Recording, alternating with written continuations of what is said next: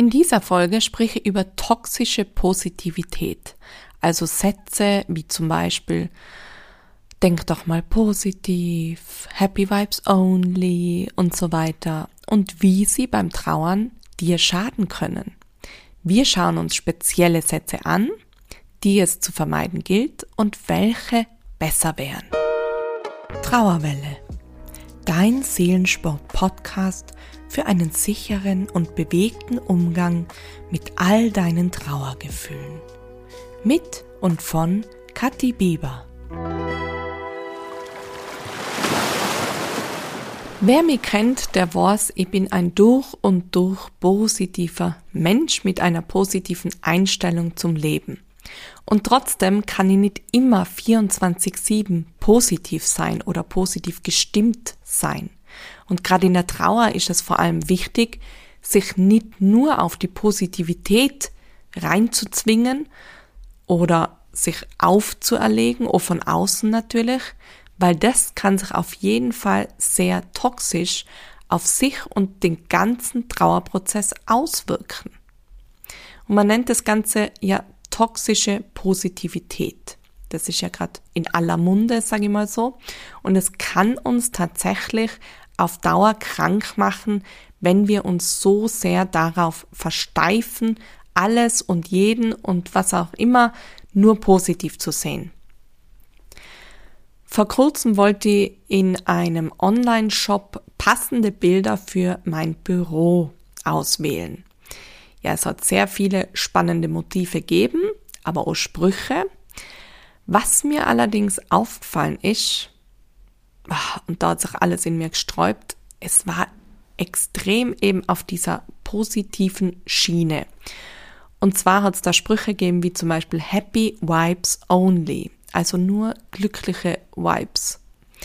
Be happy, just smile, also wirklich oh, nur, just nur lächeln, stay positiv und so weiter und so fort.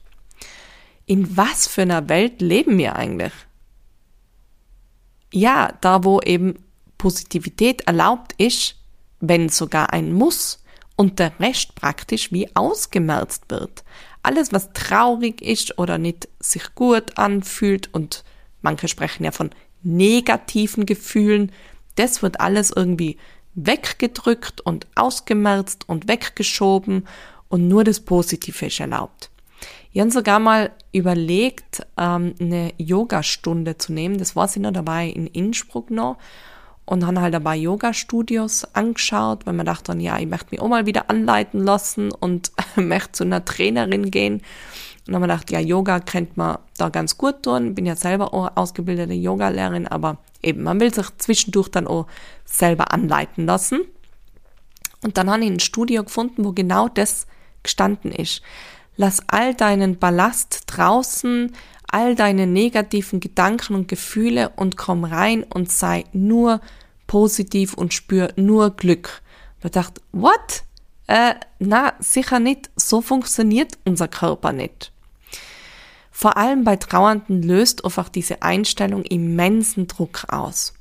Die Erwartungen sind extrem hoch. Ich muss schnell wieder funktionieren.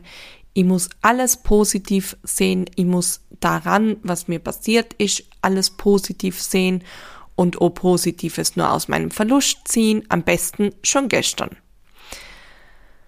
Daran glauben, dass alles gut gehen wird, obwohl gerade eben nichts gut ist bei mir, das ist einfach ein so krasser Widerspruch.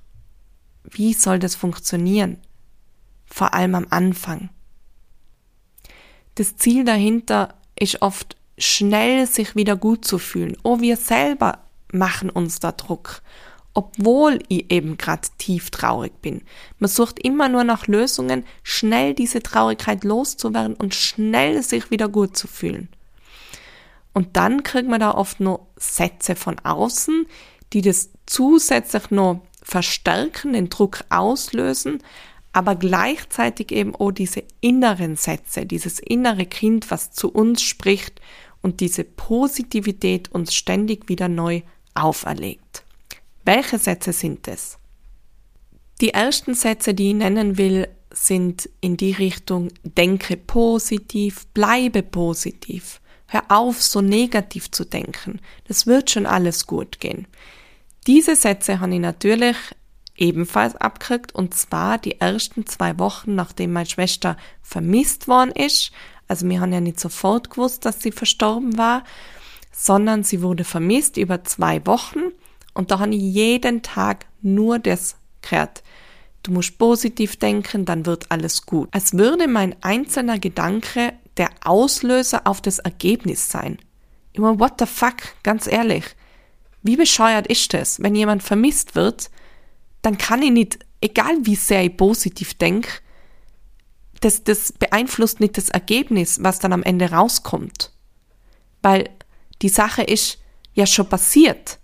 Also gerade in meinem Fall, sie wurde ja schon ermordet und da hätte ich nur so positiv denken können, hat das nichts an der Tatsache verändert. Das hat mich so belastet, weil ich habe so immense Ängste gehabt. Ich habe mir natürlich ausgemalt, wie ist es, wenn sie äh, wirklich verstorben ist, wenn ich sie nimm Leben zurückkriege. Und nirgends habe ich das ansprechen dürfen. Nirgends habe ich das aussprechen und drüber reden dürfen weil immer nur dieser Satz drüber gestülpt worden ist, na, na, na, lass das gar nicht zu, hör auf, so negativ zu denken, das wird schon gut gehen, denk positiv, bleib positiv, dann wird es wieder gut. Ja, so war es ja dann am Ende auch nicht, wenn wir uns erinnern.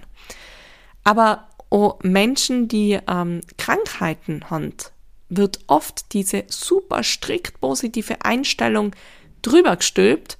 Natürlich, es ist wichtig, dass wir uns immer wieder auch ähm, sage ich mal, dem hingeben, der Hoffnung hingeben, der Zuversicht. Natürlich, das gehört dazu.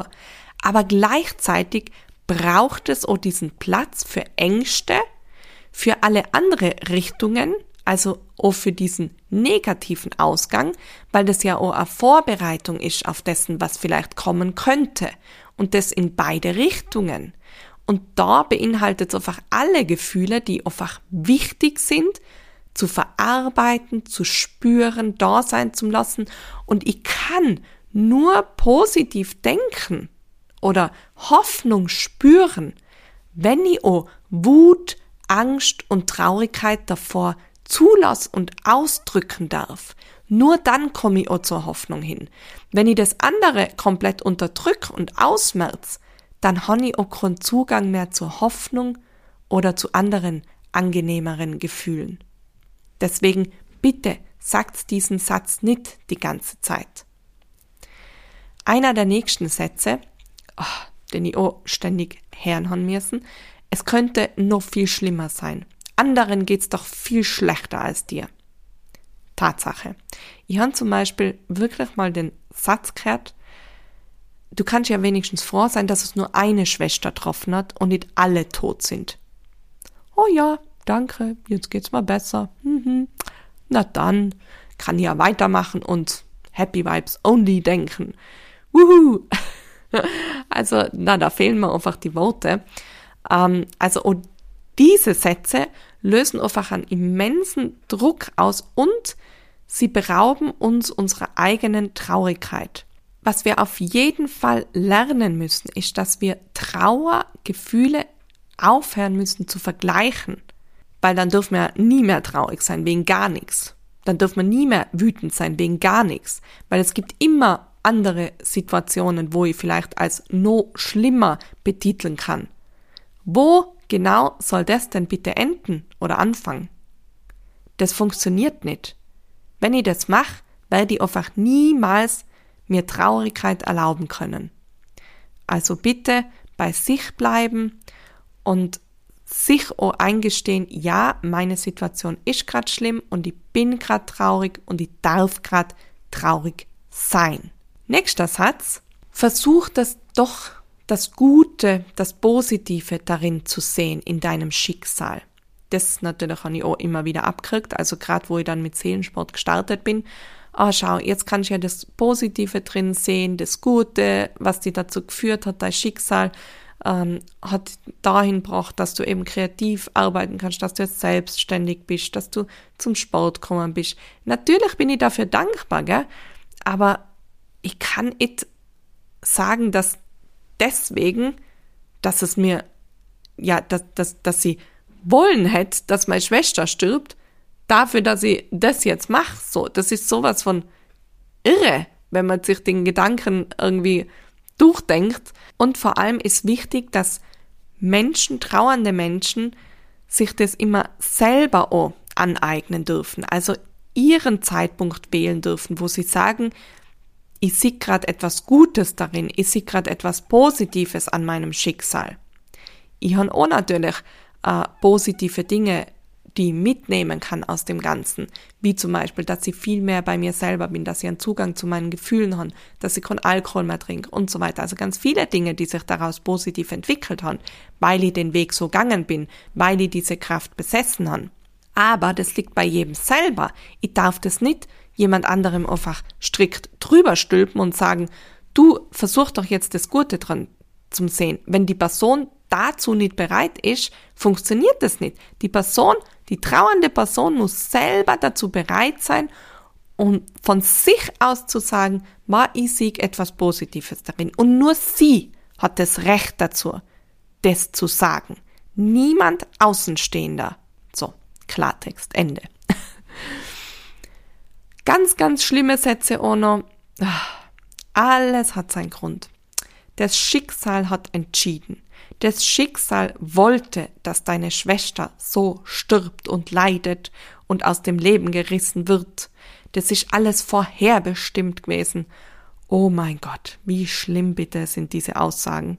Und er hat auch mal gesagt, es ist einfach die Aufgabe meiner Schwester, gewesen, schon bei ihrer Geburt einen so qualvollen Tod zu sterben, um andere Menschen zu retten. What? Äh, na.